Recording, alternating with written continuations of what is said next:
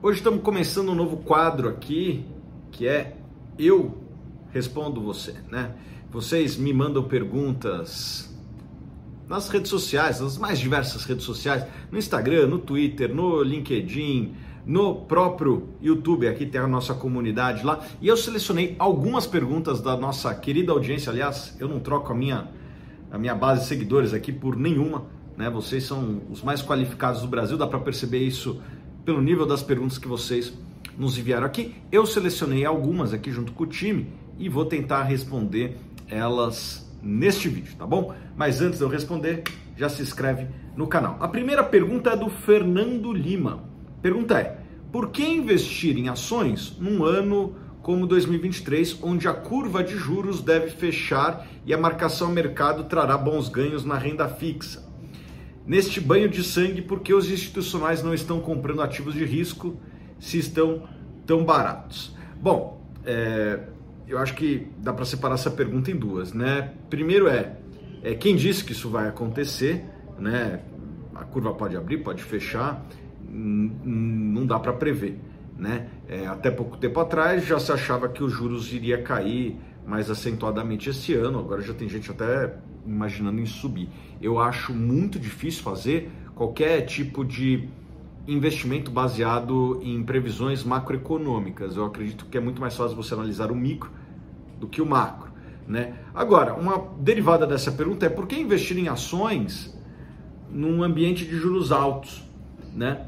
Sim, os juros estão altos, mas as ações podem estar com um retorno implícito muito maior do que o próprio juros. Né? Acho que o melhor exemplo foi o ano passado. As ações da Petrobras não saíram do lugar. E quem tinha ações da Petrobras ainda assim ganhou 60%, 70%. Como assim? A ação não saiu do lugar e deu para ganhar 60%, 70%? Porque o dividendo era tão alto que deu para ganhar isso. Foi isso que a Petrobras pagou ano passado. Foi quase 60%, 70% de dividend yield. Muito disso não recorrente, por vários fatores que a gente já falou aqui. Mas é, não é porque os juros estão altos que não existam oportunidades em outros mercados. Né? Se esses juros altos já está mais do que precificado nas próprias ações, pode ser que as ações é, estejam baratas. Isso signifique um bom retorno para você. A segunda parte da sua pergunta é por que os institucionais não estão comprando é, ativos de risco? Bom, quais institucionais? Né? Os institucionais estrangeiros eles têm comprado bastante ações brasileiras. Eles são os grandes compradores de ações brasileiras nos últimos meses. Agora, os institucionais locais, é, acho que cada um pensa a, da sua maneira, né? Os fundos tomaram muito saque, né? Os fundos de multimercado, fundos de investimento em ações tomaram muito saque daí não tem o que fazer, né? O fundo é obrigado a vender. Os é, fundos de pensão, eles pensam com uma cabeça um pouco é, diferente, né?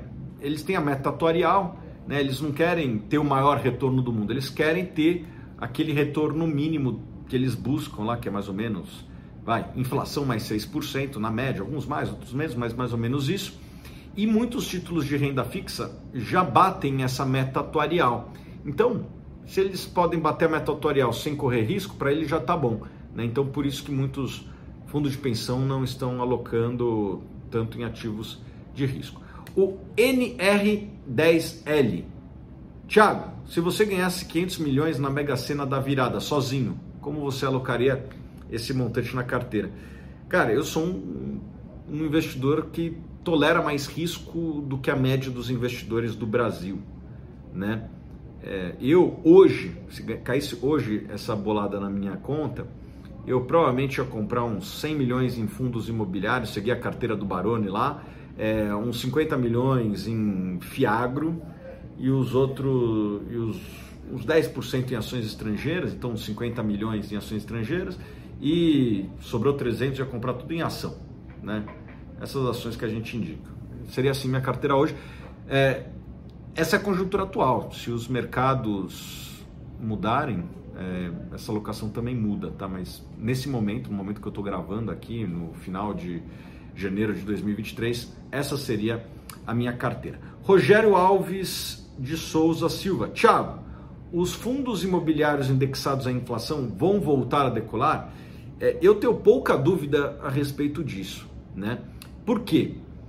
Porque o investidor de fundos imobiliários no Brasil, ele tem uma paixão enorme por dividendos. E como teve deflação em alguns meses do ano passado, né, lá entre setembro e novembro, eu acho, teve três meses seguidos de deflação, muitos fundos indexados à inflação tiveram quedas expressivas dos seus dividendos. Teve fundo que pagava 1,50 pagou começou a pagar 30 centavos. É, e nem todo investidor ele tem uma percepção do que está comprando. Ele pensa que essa queda expressiva dos dividendos é um sintoma de uma fragilidade do fundo, o que não é verdade. Mas é assim que o cara pensa. Então, assim quando os dividendos estão caindo, o, muitos investidores, e é muitos mesmo, acho que a maioria, não os que não me seguem, mas os que seguem outros por aí, ou que não, os que não seguem ninguém. Eles pensam que quando o dividendo cai, está indo por água abaixo. Pode ser que seja isso, mas no caso dos fundos de é, CRI indexado à inflação, não é o caso, foi só um momento de deflação. Quando a inflação começa a voltar, e já tivemos inflação em dezembro, já tivemos, é, vamos ter inflação em janeiro de novo, né? Quando tiver imposto de gasolina, então, que deve vir, talvez em março, aí a inflação deve, deve correr mais livre, né? provavelmente os dividendos vão subir, e daí aqueles investidores que, que são muito atraídos por dividendos vão abrir os olhos e vão achar que agora é mil maravilhas e vão voltar a comprar. Então eu acredito que esse é um call muito óbvio, né? Comprar fundos de CRI que caíram muito dividendo e que devem voltar com os dividendos maiores mais para frente. O Rogério né, ainda pergunta: outra pergunta. Você deixou claro que não devemos perpetuar nossos fundos imobiliários. O que fazer nesse momento de instabilidade política? Qual segmento se sairá melhor? É, alguns segmentos que eu gosto, né? É, os fundos de CRI são os meus favoritos nesse momento. É, eu acho que tem muito fundo que é relativamente seguro, mas que caiu por conta dessa deflação. Eu eu acho que esse call é, é, é óbvio, mesmo num momento de instabilidade política, né? É melhor você estar na dívida do que no, no equity. É, e eu acho que no curto prazo eles sofreram muito. A longo prazo, acho que é outra discussão, mas no curto prazo eu, eu acredito que comprar fundos de CRI seja meio óbvio. Você consegue comprar bons fundos ali com uma taxa interna de retorno de 8, 9, 10% mais inflação isso é muita coisa. Beleza, pessoal? Gostaram desse quadro novo? Bota aqui as suas perguntas que eu vou ter o prazer enorme aqui de responder, né? O pessoal deu o nome de TR Responde, né? É, eu não gosto de falar de mim na terceira pessoa, né? TR, Thiago Reis sou eu. Bom, TR Responde, vou responder suas dúvidas, tá bom? Forte abraço e a gente se vê nos próximos vídeos.